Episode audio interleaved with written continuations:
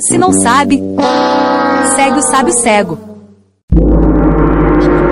Honorável, tu que conheces tudo sobre culinária, tu podes, por favor, me dizer qual é a comida mais lenta que existe, por gentileza?